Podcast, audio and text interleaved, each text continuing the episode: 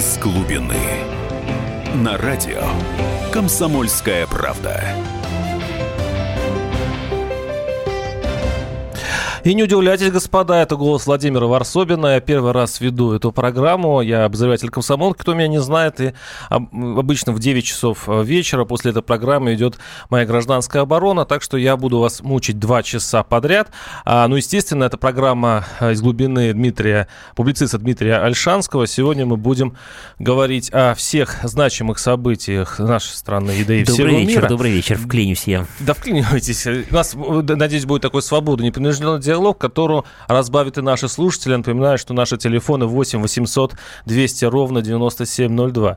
А, Дмитрий, ну а почему такое вот случилось у нас разделение? Вроде бы выбирали американского, иностранного президента, а такое ощущение, как будто вот он наш, свойский, потому что либералы у нас почему-то за Клинтон а, прибаливали, а консерваторы, они же государственники, за Трампа. И сейчас это продолжается на фоне протестов в Вашингтоне. Получается, либералы болеют почему-то за, теперь за оппозицию. Ну, вот конечно, почему так да. это происходит? Как пошла сейчас шутка в э, социальных сетях, теперь наша очередь не любить американского президента, говорят они. Да? Вы уже предыдущего не любили, теперь мы будем не любить этого. Естественно, потому что, во-первых, потому что Америка это то же самое, что Рим для античности, то есть это такая всемирная империя, и ее политика и события, которые там происходят, касаются в любом случае всего мира. Это во-первых. Во-вторых, два кандидата а, Клинтон и Трамп в прошлом году радикально разошлись по поводу России, оценки политики в отношении России, отношения к русским, к Путину, вообще ко всему. А, и в-третьих, а, и старая и новая администрация, они радикально противоположным образом проводили и пропагандировали два прямо противоположных типа отношения к современному миру. К политике, к экономике, ну, ко всему, да, потому что мы понимаем, что администрация э, Обамы и наследовавшая ей бы в случае победы администрация Клинтон, это администрация либеральная, глобалистская, э, такая как бы выступающая за свободную торговлю, за политкорректность, мультикультурность, за миграцию, за э, права разных повстанцев Ближнего Востока, за активную поддержку Украины, у нас здесь на постсоветском пространстве и так далее, и так далее. Да?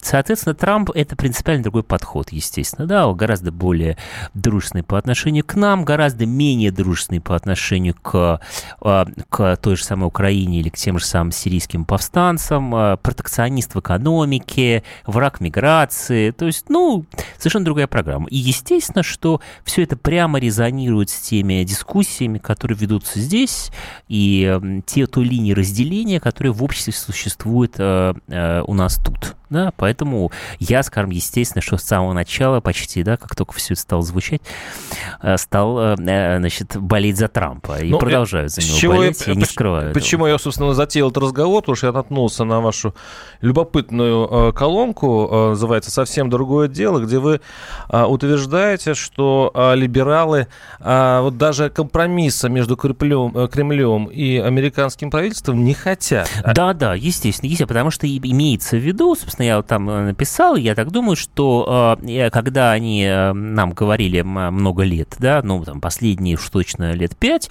что разрыв отношений с Америкой и разрыв отношений с Западом – это огромная ошибка Кремля, и что так нельзя, надо мириться, надо договариваться, надо вообще сохранить хорошие отношения, имелось в виду, что мы должны бы мириться, как бы приползти в коносу, как, как говорится. Да, мы должны приползти как бы на коленях. То есть мы должны платить какие-то репарации репарации Отдать или Крым, отдавать да? какие-то Донбасс. территории. Да, мы должны как бы э, признать э, полностью правоту другой стороны, просить прощения, не знаю, ну, за что-нибудь, да, э, и так далее. А вдруг победа Трампа идет возможным какой-то какой другой тип примирения, гораздо более, ну, более уважительный, да, более прагматичный, естественно, да, и, по крайней мере, шанс такой возникает. И им это не нравится, они сразу скажут, ну, говорят, что нет, нам такое примирение нас не а устраивает специально прошерстил интернет, пытаясь найти вот эти самых либералов, которые бы говорили, что нам не нужны а, договоренности с Трампом, и а, примерно обосновали так, как ваши колонки. Дескать,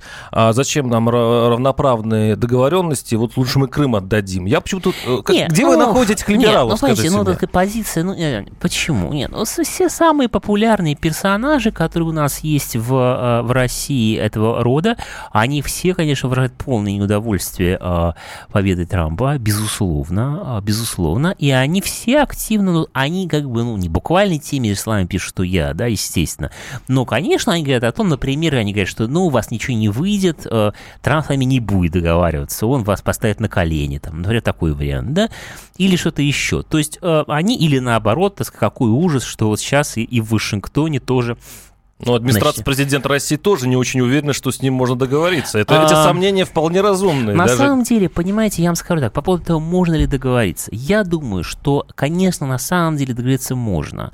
Но я честно скажу, что я не очень верю в способность Кремля а, а, это сделать, к сожалению. То есть я думаю, что... А, потому что, понимаете, Трамп же, Трамп же совершенно другого типа человек, чем люди из нашей власти. Потому что люди из нашей власти это профессиональные аппаратчики всю свою жизнь. Это люди, которые выросли в бюрократических коридорах с молодости. Они не зажигали на митингах, они не брали власть в условиях, когда против них были все, и как бы когда м, все общество, вся элита были против. Они в, не стояли в жестком противостоянии. Это люди, которые всегда, что называется, работали с документами. А Трамп – это революционер. То есть, ну, конечно, он бизнесмен, он миллиардер, естественно, он не Ленин, но странным образом вот в своей позиции бизнесмена он именно революционер, потому что он не профессиональный политик, он не профессиональный бюрократ, и поэтому он человек очень радикальный для э, э, американской системы, для мировой системы. И, конечно, я думаю, что Трамп э, бы э, поддержал какую-то договоренность с Россией, где Россия выступила бы м, щитом для м, ну, какого-то переустройства отношений в мире в разных местах. Ну, например, там, на том же Ближнем Востоке, скажем, да, э, например, понятно, что Трамп э, собирается очень серьезно поддерживать Израиль, и не поддерживать, соответственно, палестинцев, а, а также... С которыми мы, в общем-то, дружны да, достаточно, а также, с Фахом а, и так далее. А, а также Иран, да. То есть Трамп плохо относится к Ирану, Трамп плохо относится к Палестине, Трамп очень хорошо относится к Израилю. И понятно, что, например, если бы Россия рискнула а, как бы перейти на сторону там какого-то будущего союза Трампа с Израилем, то за это, так сказать, он бы вообще махнул рукой, скажем, на тот же Донбасс, например, или на что-то еще, да, или, так сказать, снял бы какие-то санкции. Но вот этот бюрократический консерватизм нашей политики, он не позволит нам, понимаете, а, пожертвовать там той же дружбой с Ираном, которая, скажу я вам, на самом деле совершенно нам не нужна. Потому что от этого Ирана нам ну никакого нет а толку. А помощь Сирии? Никакого толку. Я вам скажу больше. К сожалению, по поводу Сирии, э, понимаете, сирийское правительство, конечно, на фоне людей, которые с ней воюют, выглядит достаточно прилично. Это надо сказать честно. И в этом смысле наша пропаганда, она не врет. Это правда так. Но я не понимаю, какая выгода нам, э, конечно, от них. На самом деле никакой. Понимаете? И, конечно, цинично говоря, вот я цинично выступаю. Я не чиновник, я могу себе позволить я бы этим всем пожертвовал во имя прочных отношений, прочных отношений э, с Америкой и э, больших уступок Америки именно на нашем бывшем советском пространстве, прежде всего на Украине, которая как раз в отличие от Ирана, в отличие от Сирии, должна волновать нас очень сильно. Это совсем другое дело. И а, почему наша либеральная вообще оппозиция вот против этих договоренностей остается вопрос открытым. Мы вернемся а, буквально через несколько минут после новостей рекламы. Напоминаю, что наши телефоны 8 800 200 ровно 9702. А, я напоминаю, что это передача из глубины Дмитрия Альшанского, нашего публициста. И мы сегодня говорим о том, как а, выборы президента в США влияют на нашу оппозицию. Она влияет очень любопытно любопытным образом. Оставайтесь с нами. 8 800 200 ровно 9702. Из глубины.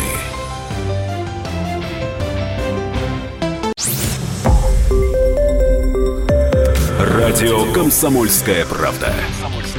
Более сотни городов вещания и многомиллионная аудитория.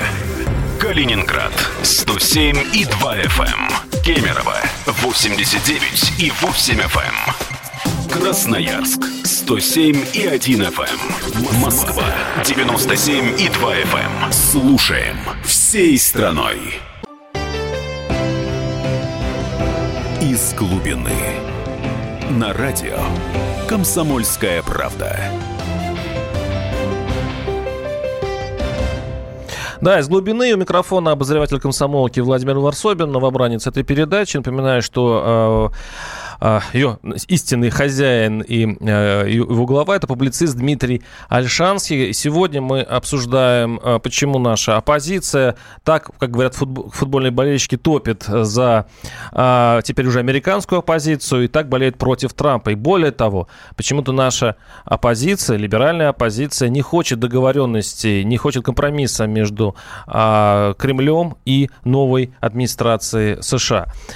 Мы в прошлой части передачи обговорили, какие компромиссы могут быть между Москвой и Вашингтоном. Но почему эти компромиссы так не устраивают нашу оппозицию?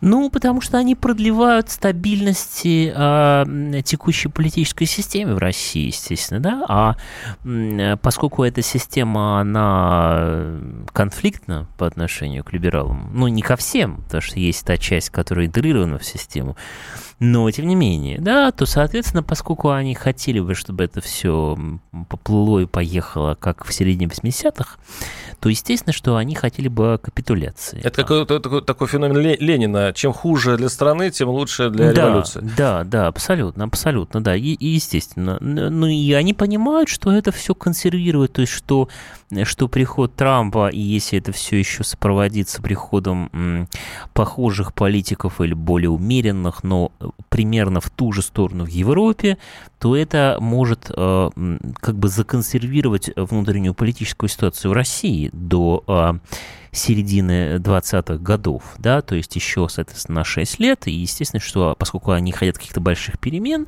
чем скорее, тем лучше, то естественно, что их это не устраивает. Другое дело, что давайте не будем забывать, что кроме политики, конечно, еще есть экономика. И в этом смысле понятно, что программа реиндустриализации, оживления внутренних эм, ресурсов Америки, о которой говорит Трамп, да, в отличие от э, глобализма его оппонентов, она предполагает э, большую сырьевую подпитку этих, э, этой промышленности, да, этого развития. То есть, э, ну, нужно сырье, нужна нефть и так далее, э, чтобы на всем этом э, дальше работала экономика, да, развивалась. И в этом смысле э, понятно, что э, Трамп будет э, снижать цену на нефть понимаете, потому что он будет э, э, как бы открывать э, добычу, внутреннюю добычу э, в месторождениях американских и так далее, и так далее. То есть, условно говоря, американцы будут гораздо больше производить сами э, нефти, например, да, и гораздо меньше ее покупать. То есть они будут менять, и более того, они будут, может быть, сами ее экспортировать. То есть они будут менять ситуацию на вот этом вот сырьевом рынке. И поэтому, кроме того, что вроде как он дружественно настроен по отношению к нам, как бы, ну, так, лояльно, но его экономическая программа, она, в общем, может нам, с другой стороны, сильно повредить. И тут либералы могут обрадоваться, потому что тут, в общем, нефть может упасть с нынешних, сколько она сейчас стоит, 50-55 там за баррель, да? Ну, там примерно. Чуть Оппозиция больше. считать не умеет? Они не, не берут в расчет эти? Или у них все-таки какие-то идеологические э, э, претензии к Трампу? Нет, ну идеологически само собой. Но как бы, э, если были только идеологические, то ладно. Но поскольку это влияет на Россию, то есть вот я говорю, что но, э, но если нефть упадет, понимаете, там, скажем, до 30, да, там до 25, если она сильно упадет, то у них будет праздник, естественно, все равно. Неожиданно, видимо. 8 800 200 ровно 9702. Ростислав, слушаем вас. Здравствуйте. Здравствуйте, я внимательно слушаю вашу беседу, и почему-то мне вспомнился, знаете, фильм очень старый режиссера Дона Зигаля «Телефон». Может быть, Дмитрий Альшанский смотрел его, да и ведущему рекомендуют. Там как-то вот э, люди из Москвы, они как-то вот э, влияют на э, Америку, там уже запрограммировано как бы. Ну, это надо долго объяснять. Я вот почему-то подумал, а вы не знаете, почему, например, Елена Ченкова задержалась в Америке? Может быть, э, КП что-то известно по своим там каналам. Может быть, что-то ждут, что сплотит американцев вокруг Трампа. Mm. Спасибо. Ну, это такой намек на американский Майдан. Да, я просто вообще не понял, о чем речь. Ну, наш корреспондент Лена Ченкова находилась на инаугурации, ага. задержалась, действительно, Лена задержалась. А, ну вот, э, наш слушатель, читатели подозревают, что не зря на что-то ожидает, каких-то событий. Угу. Нет, ну там происходит большая внутренняя движуха, а, которая, глядя из Москвы, э, смотрится довольно комично, потому что там действительно носят какие-то носили смешные плакаты, все это в дурацком очень виде и на русском языке при этом еще часто, да, ну то есть как бы выглядит как полный бред. Но на самом деле, конечно, это все никакой не бред, а это все часть большой стратегии, связанные с тем, что Трамп будут каждый день, э, каждый день на него будут непрерывно, непрерывно наезжать тамошние медиа, вся тамошняя вот эта вот активная либеральная часть общества, которая там совершенно не та, что здесь, потому что это здесь такое совсем меньшинство, а там-то это, извините, полстраны. То есть, получается, и наша либеральная общественность, американская, подталкивают Трампа и Путина в объятия друг другу? Ну, можно и так сказать, да, но здешний это бог с ней, потому что здесь внешне очень а, все-таки немногочисленная. Ну, понимаете? крикливая достаточно. Да, крикливая, но она как бы всерьез все-таки не очень а, властна, да. А э, там другое дело, там это полстраны, причем это именно те полстраны, в которых а, все сосредоточено. Даже да. больше полстраны там проголосовало больше все-таки за Клинтон. Ну, мы, это там мы, мы это еще знаем, там другая, мы, мы уйдем в другую сторону, да, да, но это два побережья, где, конечно, все самое главное происходит. И они будут, Трамп время, все время будут его мочить просто день за днем. 8 800 200 ровно 9702. Владимир, слушаем вас. Здравствуйте. Здравствуйте. Ну, я хотел бы сказать такой момент. Э, ну, не секрет, что наши э, либералы на сегодня, они э, имеют очень большой дефицит э, лектората да, в стране. То есть они не пользуются популярностью. И, на мой взгляд, их не основная вообще-то задача – это каким-то образом привлечь этот электорат к себе, чтобы являться какой-то общественной серьезной силой, да, которая могла бы быть оппонентом э, власти. Вот. И, на мой взгляд, э, наверное, было бы целесообразно с их стороны, наоборот, э, как-то Э, себя дальше позиционировать от Запада, от э, э, власти, от этих критических выступлений в адрес российской власти, а предложить нечто иное свое, да, какое-то предложение, да, но оно будет не связано с позицией Запада, как раз этим оно могло бы каким-то образом и э, выглядеть как-то... Э, э Патриотично, такой, да. Смотрите, спасибо. да, значит, э, объясню, почему они так не делают. Да, ну то есть э, понятно, что они так не делают просто потому, что, естественно, им это глубоко отвратительно, то, что, о чем вы говорите, понятно, да? Непонятно. Но нет, ну если по-человечески, да, по-человечески они, естественно, что им не хочется этого, то, что сказал радиослушатель. Но кроме человеческих чувств есть еще э, расчеты, да, какие-то прагматика. Почему они так прагматически не пытаются сделать? Да, вот это интересный вопрос, который задали. Значит, потому что у них совершенно другая, э, другая логика ожиданий, да, у них другая система э, мотивации. Они не так думают, что вот, э, чтобы нам такое придумать, чтобы нас э, народ полюбил, любил и не ассоциировал нас просто с каким-то эхом за границей или каким-то маргинальным меньшинством, а давайте мы себя как-то э, по-другому позиционируем как, э, как голос большинства. Нет, другая идея.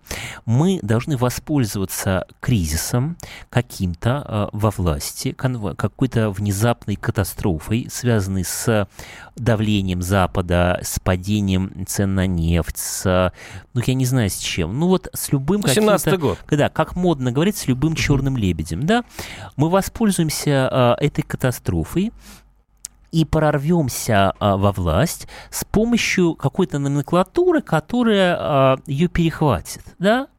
И тогда мы врубим в телевизоре пропаганду, и народ проголосует за то, что нам надо. Вот они буквально так думают. Буквально. Потому что люди, они считают так, люди пассивные, у людей своего мнения нет, люди, так сказать, а, слушают, чем говорит телевизор, он нам сейчас говорит одно, завтра другое, мы придем, включим, так сказать, федеральные каналы в нашу сторону, и все будет отлично. А чем они отличаются от большевиков? Я почему спрашиваю? Потому что сейчас наши слушатели пишут, а, вот я цитирую, нынешние либералы – это потенциальные заговорщики против Путина. Нет, вы знаете, от большевиков они радикально отличаются тем, что у большевиков, помимо неприязни к существовавшему до них э, порядку, да, э, государству, была своя программа как бы активного переустройства страны и вообще всего мира. Да? То есть большевики были такие фанатики-утописты, которые считали, что мы переделаем э, людей, да? переделаем экономические отношения, переделаем все. Да? Ну вот в семнадцатом году отменим собственность, отменим деньги, отменим традиционную семью, отменим разделение на классы, на сословия, ну и так далее, и так Очень далее. похоже на либерализм, кстати говоря, ну хорошо. Значит, э, и мы заставим всех так, пахать, э, так сказать, на, новые, на новую жизнь, на новый строй, э, по новым правилам игры. У, э, у либералов совершенно нет этой идеи. Они хотят просто быть, так сказать, номенклатурой и ну, как бы иметь с этого, так сказать, свою выгоду, да, и чтобы им никто, никто им не мешал, не более того. Немножко не согласен, но у нас а, заканчивается время именно этой части передачи. Услышимся через несколько минут. 8 800 200 ровно 9702. Из глубины.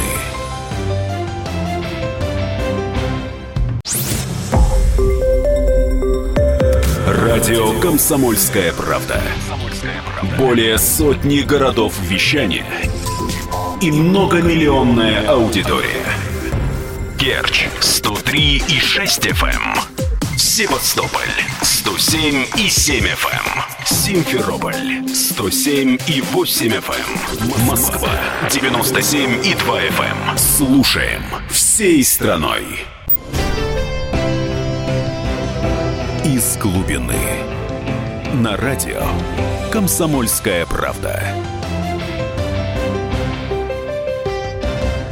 Микрофон обозреватель комсомолки Владимир Варсобин. Это программа публициста Дмитрия Альшанского «Из глубины». Я э, в мере своих сил помогаю ему вести а, эту программу. И мы э, буквально две, ча- мы две части посвятили нашему великолепному Трампу, от которого не можем ну, ну, отойти договор, никак. Ну, договорим, да, договорим, да. Владимир. Да, я хотел сказать, что вот продолжить, да, так сказать, договорить, что либералов нет идеи большого переустройства нашей страны. У них есть идеи собственного трудоустройства в разные властные, медийные а, и другие структуры, да, и олигархические, такие сякие, но, но и все, понимаете, их программа стоит в том, чтобы, ну, там, отдать Крым, разрешить гей-парад, а, приватизировать Роснефть, назначить самих себя на э, руководство федеральными телеканалами, понимаете, и отдыхать. И поехать отдыхать, так сказать, на Лазурный берег. Вот на самом деле как в чем вы, их идея. Как вы отлично, а, в общем-то, а, отозвались, ну, хотя... А экономикой при этом а будет руководить... А, населения а страны. экономикой будет руководить ровно тот же самый Аркадий Дворкович или, так сказать, Игорь Шувалов. Они ничего менять не будут. Подождите, подождите. Кого называть либералами? Те, кто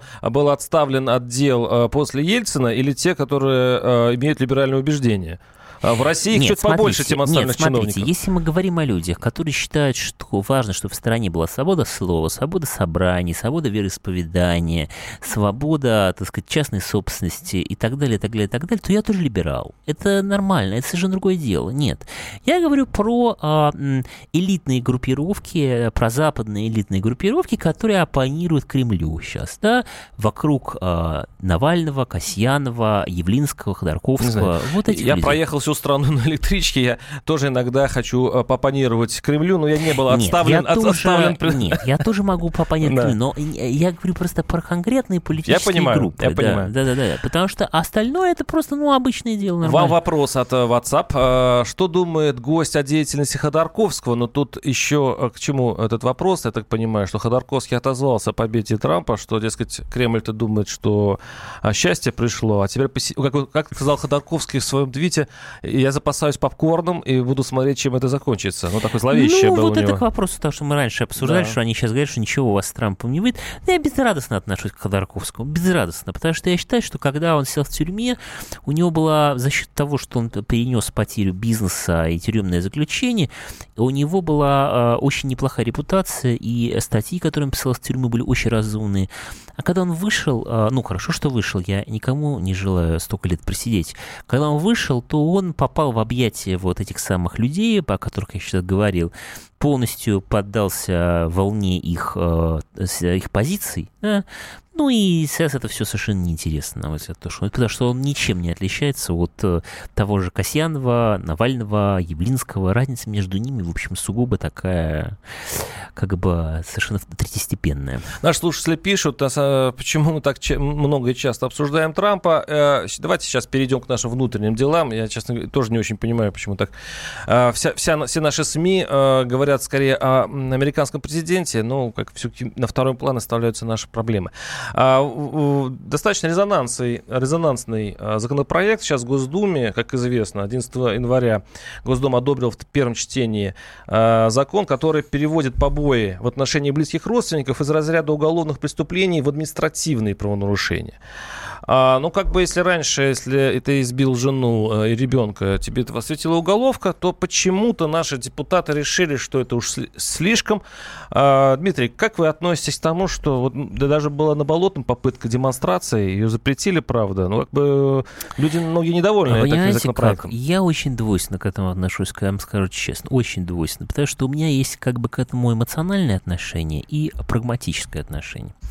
Эмоциональное отношение, конечно, состоит в том, что это омерзительно. Это понятно. Потому что у нас большая проблема в маргинальных, скажем, назовем это так, маргинальных слоях общества. У нас большая проблема с домашним насилием, потому что много алкоголиков, много наркоманов, много сумасшедших, ну, неадекватных людей по разным причинам, жестоких, а, которые избивают своих а, близких, избивают а, пожилых родителей, жен, детей. Кто-то, может, и мужей бьет, я не знаю. Наверное, и это есть и так далее. То есть э, вот этого всего ужаса и кошмара повседневного насилия у нас в стране очень много.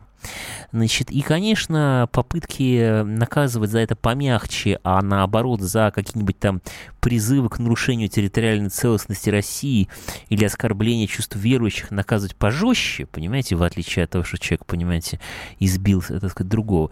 Я такой э, юстиции, конечно, не понимаю и не принимаю. Это в чистом виде сталинская юстиция, когда считалось, что есть социально близкие уголовники, вот, который как раз нажрался, зарезал кого-то, ну, проявим снисхождение, да, а есть вот враги, меньшевики, троцкисты, церковники, вот их мы закатаем по полной программе, да, и там расстреляем. Вот это та же философия, просто в смягченном виде. А поэтому эмоционально, конечно, я отношусь к этому абсолютно, э, ну, с, с, с ужасом и отвращением. Но, к сожалению, есть э, в этой истории пункт 2. Да? И пункт 2 стоит в том, что там есть некоторые юридические хитрости – связанные с тем, что, например, жены не очень хотят сажать своих мужей. И для того, чтобы действительно посадить мужа, который э, избил свою жену, да, для этого жена должна написать это самое заявление о возбуждении этого уголовного дела, а должна это заявление не забрать, да, потом, и дальше, соответственно, участвовать в каких-то следственных мероприятиях по этому поводу. А, как я понимаю, значительная часть реальной практики в таких случаях стоит в том, что эти жены, они либо не пишут эти заявления, либо они их пишут и потом они их забирают, или даже если дело уже пошло, то потом они страшно мучаются сами, да, и все их там клеймят, ты своего мужика посадила, они там рыдают. То есть, в общем, жены как бы оказываются психологически не готовы к тому, что домашнее насилие против них – это уголовное преступление, за которым должна следовать тюрьма. А, и в этом смысле а, их следует как бы начать воспитывать со школы, например, да, в более, может быть, прогрессивном духе недопущения таких вещей, именно психологическом. И в этой ситуации административное наказание, а, к сожалению, оказывается более реальным. Потому что я так понимаю, что посадить просто на 15 суток человека, да, оказывается ре- более реально, чем э, наказать его гораздо серьезнее, но в этом случае никакого наказания просто не будет. А вы можете представить себе мужа, пришедшего после 15 суток к жене? Ну, там по-разному, понимаете, я думаю, что да, но там по-разному. Особенно Кто, если какой-то маргинал. Кроме, или... кроме того, давайте, там еще такой момент, давайте не забывайте, что там ведь э, насилие касается не только эта статья. То есть, на самом деле, более серьезные вещи караются совершенно другими статьями, которые не, э, не декриминализируются. Да? Поэтому, если речь идет о каких-то покушениях на убийство, или нанесение тяжких телесных повреждений, да, то это совершенно другие уголовные статьи.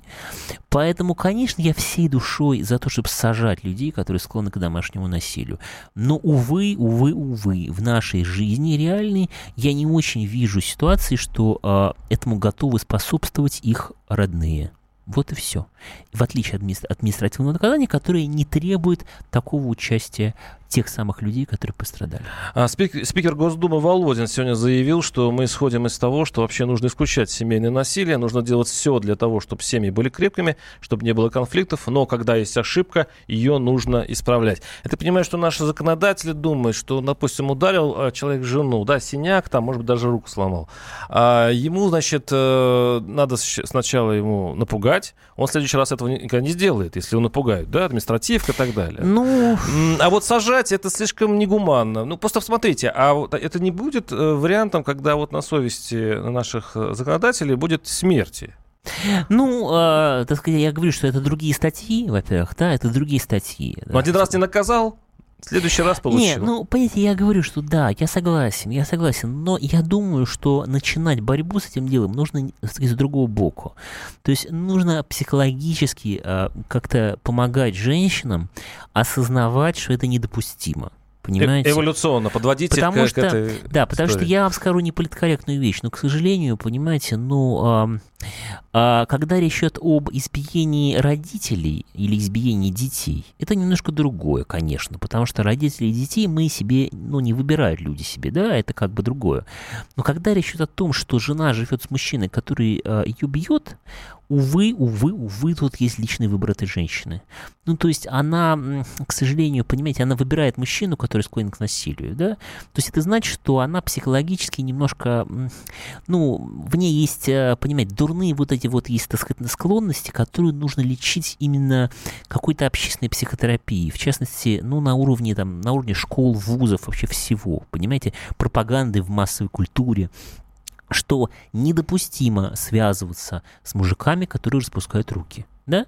Вот нужно женщин этому учить. Понимаете? А если женщины массово начнут воспринимать это как недопустимое, вот тут вопрос с уголовными наказаниями лишится просто по щелчку пальцев. Вот тут все будет очень легко дальше. Понимаете? Потому что главное это общественное настроение. Понимаете? Главное это восприятие людьми тяжести преступлений. Понимаете? И вот, к сожалению, у нас с этим большие проблемы. А, интересно, как голосовали женщины-депутаты за этот законопроект. И, и, возможно, у них а, ровно та же самое объяснение. Я в этом даже не сомневаюсь. Но все равно понять их мне тяжело. 8 800 200 ровно 9702. Игорь, слушаю вас. Здравствуйте. Здравствуйте. Э, ну, вы резко перешли от темы с Трампом. Ну, все-таки я и по домашнему насилию скажу, значит. Ну, во-первых, э, мы бы хотели действительно, ну, большинство людей думало, что Путин, как э, и Трамп, заявит рано или поздно о восстановлении промышленности, о восстановлении СССР, то есть территории, которая сможет полностью, огромная территория сможет полностью поднять экономику, ну, до уровня 7-8% в год. Но этого не случилось. Теперь по домашнему насилию. Я, в общем-то, ушел на пенсию с МВД, поэтому с этим знаком очень хорошо. Тут, когда приезжаешь на вызов, значит, тебя встречает жена, как правило, побитая, вот этот товарищ, мы не имеем права его забирать э, с дома, потому что он находится у себя дома. Государство сейчас выпустило с тюрем, потому что не на что их держать, то есть условно, э, досрочно. Приезжаешь в дежурную часть, он там пишет, что он никого не бил, его отпускаешь, он пешком приходит домой, она его пускает, и он опять начинает ее бить. И здесь ничего не делаешь и никакой профилактики не поможет. Надо возрождать советский ЛТП, их этих людей держать только так это сможет. А, а вы как говорите, что они будут вот какую-то общественную работу, общественная работа даст только то, что этих людей, женщин и так далее, они будут избивать, будут в квартирах пьянствовать, будут э, вот эти... А уголовное наказание их бы приструнило, э, скажите, как бывший милиционер? Уголовное, уголовное наказание таких людей смирило бы? Ну, конечно, конечно, смирит. Их просто надо, чтобы они на какое-то время их уводить из семьи. Естественно, они будут потом опять возвращаться. Понятно, спасибо, спасибо. Ну, вот э, есть противоположная ну, точка сейчас продолжим, да, да, да. А, мы сейчас уходим на рекламу и новости. 8 800 200 ровно 9702. Я напоминаю, что это передача из глубины. Э, публицист Дмитрий Альшанский отвечает э, на ваши вопросы, ну и высказывает свою точку зрения. Оставайтесь с нами. Из глубины.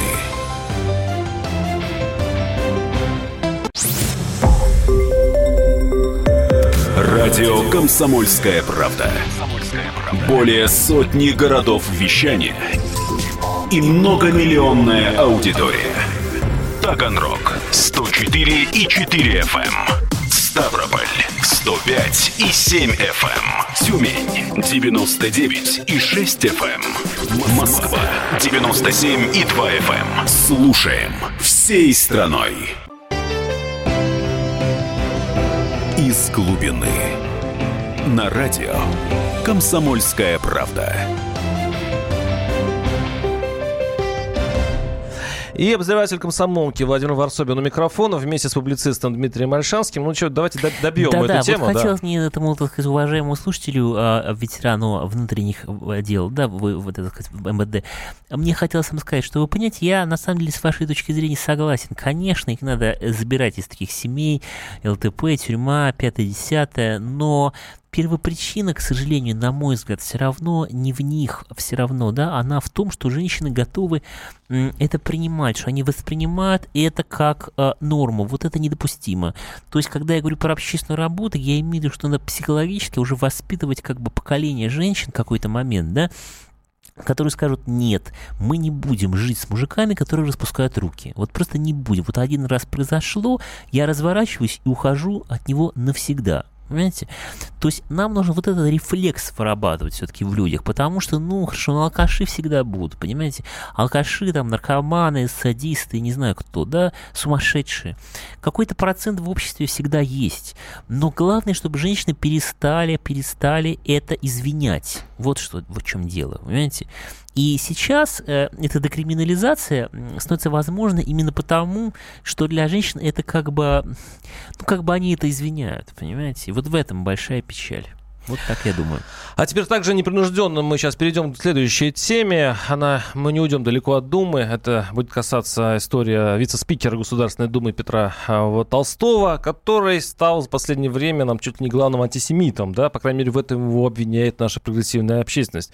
Я напомню, с чего началось, что, что а, комментируя, комментируя вот эту драку а, вокруг, напомню, Исаакиевского собора, передачи в РПЦ, он заявил, я сейчас сейчас цитирую, «Люди, являющиеся внуками и правнуками тех, кто разрушал наши храмы, выскочив из-за черты оседлости, внимание, с наганами в 1917 году, сегодня, работая в разных других очень уважаемых местах, на радиостанциях, в законодательных собраниях, продолжает дело своих дедов», э, заявил вице-спикер.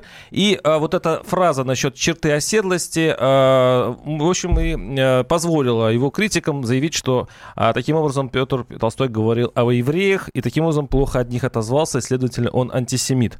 А, что вы скажете? Вы считаете а, вице-спикера Государственной Думы, ну, не антисемитом, но а, все-таки его фраза была антисемитской? Ну, понимаете, эта фраза, конечно, некорректная, естественно, да, потому что там те, кто против передачи собора, безотносительно нашего отношения к этому, ну, понятно, что они совершенно не обязательно евреи или совершенно не обязательно потомки а, революционеров, это вовсе не обязательно так, и вообще все не так линейно всегда в жизни, да, поэтому а, делать такие смелые обобщения, конечно, неосторожно, не, не, неосторожно и некорректно с его стороны. Они и преступны ли?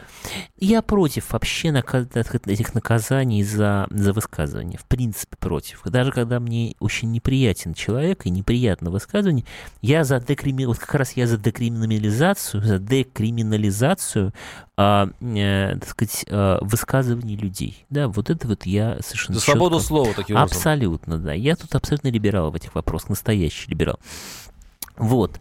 Но, понимаете, при том, что это высказывание действительно очень неосторожное и некорректное, а всего этого есть а, оборотная сторона, которая стоит в том, что а, наши либералы, которые очень обиделись на Петра Толстого и всячески его полощут, они абсолютно спокойно все это время пропускают мимо ушей совершенно такие же заявления многих наших э, таких интеллигентных людей, да, там в частности и писателя Людмилы Улицкой, и политика Льва Шлосберга, и правозащитника Аллы Гербер, и сатирика Виктора Шендеровича. Все эти люди э, в разных своих высказываниях, интервью в разное время э, говорили о генетической природе русского народа, об отрицательном отборе, который происходит э, среди русских, а потом... А это оскорбительно, да? А, да, а потом угу. Вертухаев и так, и так далее. То есть о том, что в современной России а, какие-то люди их не устраивают а, не только своими индивидуальными действиями, а какими-то наследственными генетическими признаками, негативными, да, связанными, как они это называют, там, с рабством, с тем, с тем и так далее. А так сами далее. они как бы не от народа, да? То есть они находятся где-то по соседству. Ну вот да, да. Они вот так вот критически оценивают. Или да, они что- русские все-таки? Я хочу... Ну, я, так сказать, не буду за них отвечать на этот вопрос, Мгм. кто они, да, это вопрос их какого-то самоопределения личного, да, так сказать, а, я оставлю свое мнение при себе, но а, так или иначе, а, все вот эти люди, они очень, так сказать, они очень размашисто и очень смело всегда выступают по поводу, по поводу генетики, понимаете, по поводу генетики применительно к России, к русским и так далее. И я считаю, что э, если мы возмущаемся Петром Толстым, то давайте тогда возмущаться вот э, тем же Шендеровичем, который ну, буквально недавно написал о том, что вот там неделю назад или там 10 дней назад, о том, что вот э, генетически там россияне ничего не умеют, у них руки растут из одного места, там пятое-десятое. Все это опять было про генетику. Прошу да? прощения, у нас каждую неделю у нас скандал по поводу фразы какого-нибудь либерала, и все, Да. и все кучи Ну, вот, э, Facebook да. возмущается. Ну, вот То я есть мы не виду, да, проходим что- мимо, мы все Да, я возмущаемся. имею в виду, что а те почему вы люди, делите которые- на либералов, на либералов? Ну, потому что это разные люди. Те люди, которые сейчас возмущаются Петром Толстым, они не возмущаются Шендеровичем, понимаете? Они не возмущаются Людмилой Улицкой, у которой было такое же соображение абсолютно. про Откуда такая генетику. избирательность, как вы считаете? Ну, потому что люди делятся на, как бы, такие партии, не в политическом смысле, а в идейном, да, и они игнорируют э, прегрешения своих и нападают на чужих. Прошу прощения, а это только либералам свойственно? Нет, не только либералам, не только либералам, но либералам, м, в случае с либералами это более неприятно, потому что либералы больше всех претендуют на высокоморальный а, такой вот облик, да, то есть они как бы больше всех говорят о совести, о нравственности, об этических всяких ценностях, да, о вот таком вот ам, как бы духовном, понимаете, вот таком правильном облике. Они говорят об этом гораздо больше, чем какие-нибудь там любители товарища Сталина или там кто-то еще, понимаете? Потому что их оппоненты, они более грубые люди, как правило, более такие резкие, в общем. Кстати, почему? А почему такая градация между... А а почему, почему нашей власти не быть совестью нации и не говорить о справедливости и Наша власть прочее? не может быть совестью нации, потому что, ну, потому что, как говорил Щедрин, воруют. А, а те, кто поддерживает власть, почему не претендуют на это? Ну, невозможно, потому что они сами про себя все понимают прекрасно. Ш- а что они понимаете? понимают, извините? Ну что, тендер туда, так сказать, госзакупки сюда, миллион туда, миллион сюда, понимаете, так сказать, э, выделили миллиард на постройку дороги, понимаете, все на Ага, на и лице. на только лице либералы все в белом, э, в белых перчатках критикуют А все, либералы, вокруг. да, либералы все время из себя изображают, да, нравственный камертон, как принято говорить, да, ну, то есть они нравственный камертон, то давайте тогда обижаться не только на Петра Толстого, но и на Шендеровича, но и на Улицкую. А, жалко, что нет другого камертона, ну, видимо, на безрыбье. 8 800 200 ровно 9702. Олег, слушаем вас, здравствуйте. А, Добрый вечер. А, Я недавно слышал передачу с Петром Толстым. э, Он был в гостях у вас в студии. Алло, Да-да, слышим вас, да. да-да. Вот, и вы знаете, мне кажется, вот он ярчайший пример, э, поскольку вот э, ваш гость говорил о генетических кодах, так сказать, и тот поднял этот вопрос. Я думаю, что Петр Толстой это ярчайшая иллюстрация, э, ну, такой тривиальной фразы, что природа, поработав гением, отдыхает в потомстве. Вы знаете, что он э, правнук э, Льва Николаевича? Вот. Я вот лично не всё, знал. что я хотел сказать. Спасибо. Да-да, потом он Льва Николаевич, это правда, да, это правда. Но я и не буду, да, я его не знаю, поэтому мне совершенно я э, не в курсе. Но я не говорил, хочу сказать, я, я как раз о так сказать, генетических никаких кодах там честности или не- нечестности и так добра и зла, совершенно я в это не верю, я об этом абсолютно не говорил. А вот интересно, вы тему затронули о камертоне. Я сижу и, и соображаю, почему действительно у нас получается, что а, учат всех, как жить э, либералы, uh, а все остальные от них отбрыкиваются. А почему у патриотов нет своего камертона? Почему нет э, своего гуру, который бы учил, как жить ну, та- так же ярко? среди- Ну, это, это почему? Коды разные? Ну, потому что очень слабо сформированы сообщества. Потому что для того, чтобы были, так сказать, эти нравственные камертоны, нужны активные сообщества. Вот они есть, например, там, скажем, в православной церкви, да, потому что понятно, что там есть, например, там священники, старцы, которые вот там учат других, да. Но в гражданской нашей жизни такой, вне либералов, просто недостаточно развита самоорганизация людей, потому что авторитеты возникают там, где есть активная община людей, которые что-то делают, и вот у них есть свои какие-то старейшины, у них есть свои какие-то вот такие вот люди, да.